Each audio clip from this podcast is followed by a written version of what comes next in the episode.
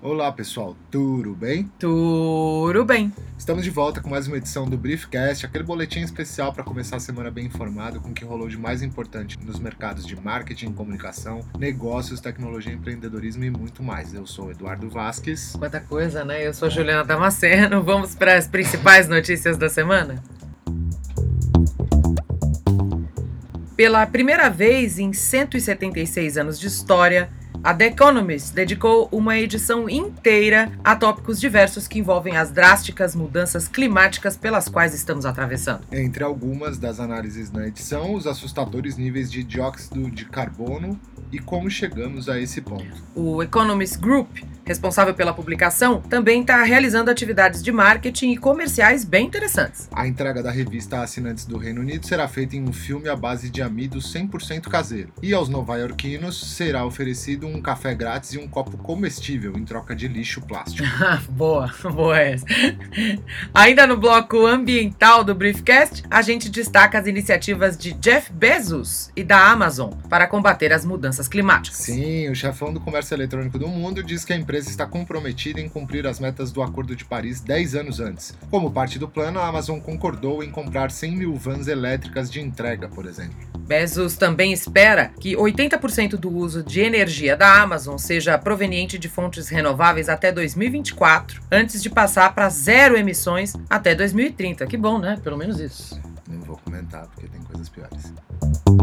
No bloco jornalístico, que sempre rende muita notícia e nenhum dinheiro. O DCI encerrou as suas atividades essa semana. O jornal de 85 anos de existência fechou suas portas definitivamente, deixando 29 profissionais de redação e administração desempregados. Em entrevista, o ex-diretor executivo creditou a decisão às dificuldades na economia do país e à ruptura no modelo de negócio do jornalismo, assim como as medidas do governo federal que suspenderam a obrigatoriedade de veiculação de balanços e editais na imprensa. Ou seja, jornal de economia sem veiculação de balanço, sem comentário. Também nas baixas da vez, o New York Times fechou a sua edição em espanhol depois de três anos por não obter o sucesso financeiro desejado. O diretor editorial e fundador do veículo chamou a decisão de, abre aspas, extremamente míope, fecha aspas, e muitos outros que trabalharam por lá também expressaram a sua decepção. Na outra ponta, já que nem tudo é notícia ruim, a 99, empresa de tecnologia e mobilidade urbana, e o Nexo Jornal se uniram em parceria inédita pelo Lab 99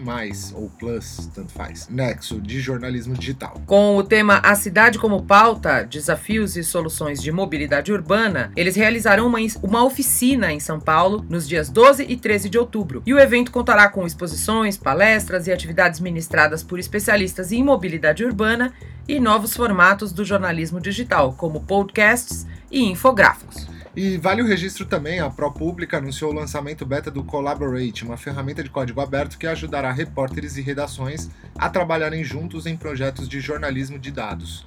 Alguma luz nesse túnel bem comprido, né? Um... Chega ao fim. Comprido e triste.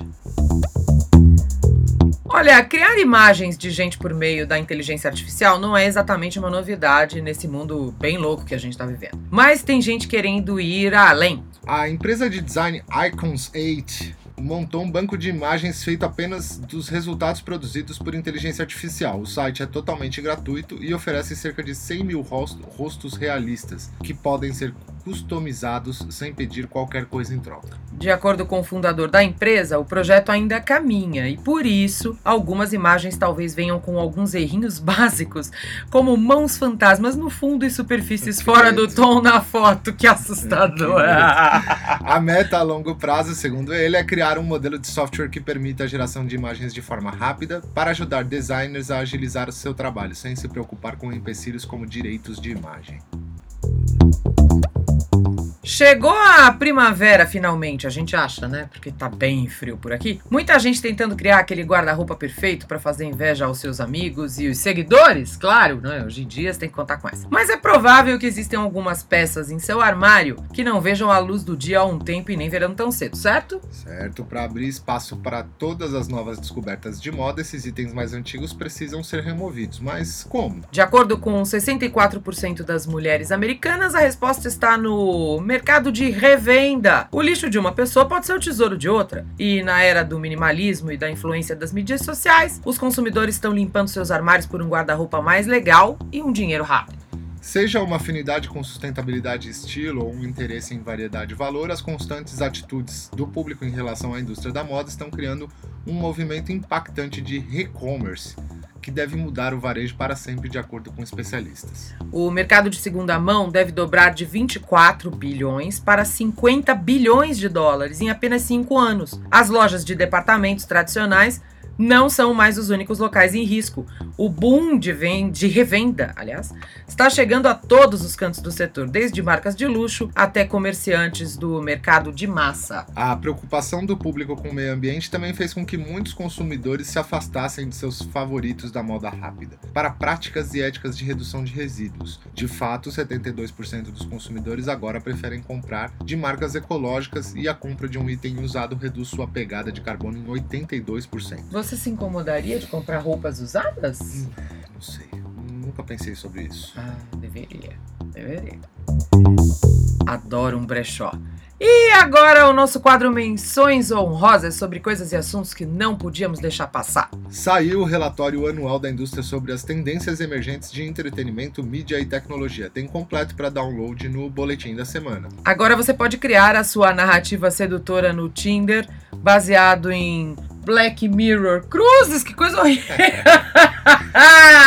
Terroristas poderão criar muito em breve armas de destruição em massa via inteligência artificial. Tá, Não, tá, tá super positiva só, essa edição. Só né? notícia boa. Um é. fotógrafo genial editou as suas fotos removendo celulares das mãos das pessoas registradas e o resultado é surpreendente e incrível. É demais, é demais Tá tudo lá. Corre lá, você já sabe, nosso informativo da semana, saiba disso tudo e mais um pouco.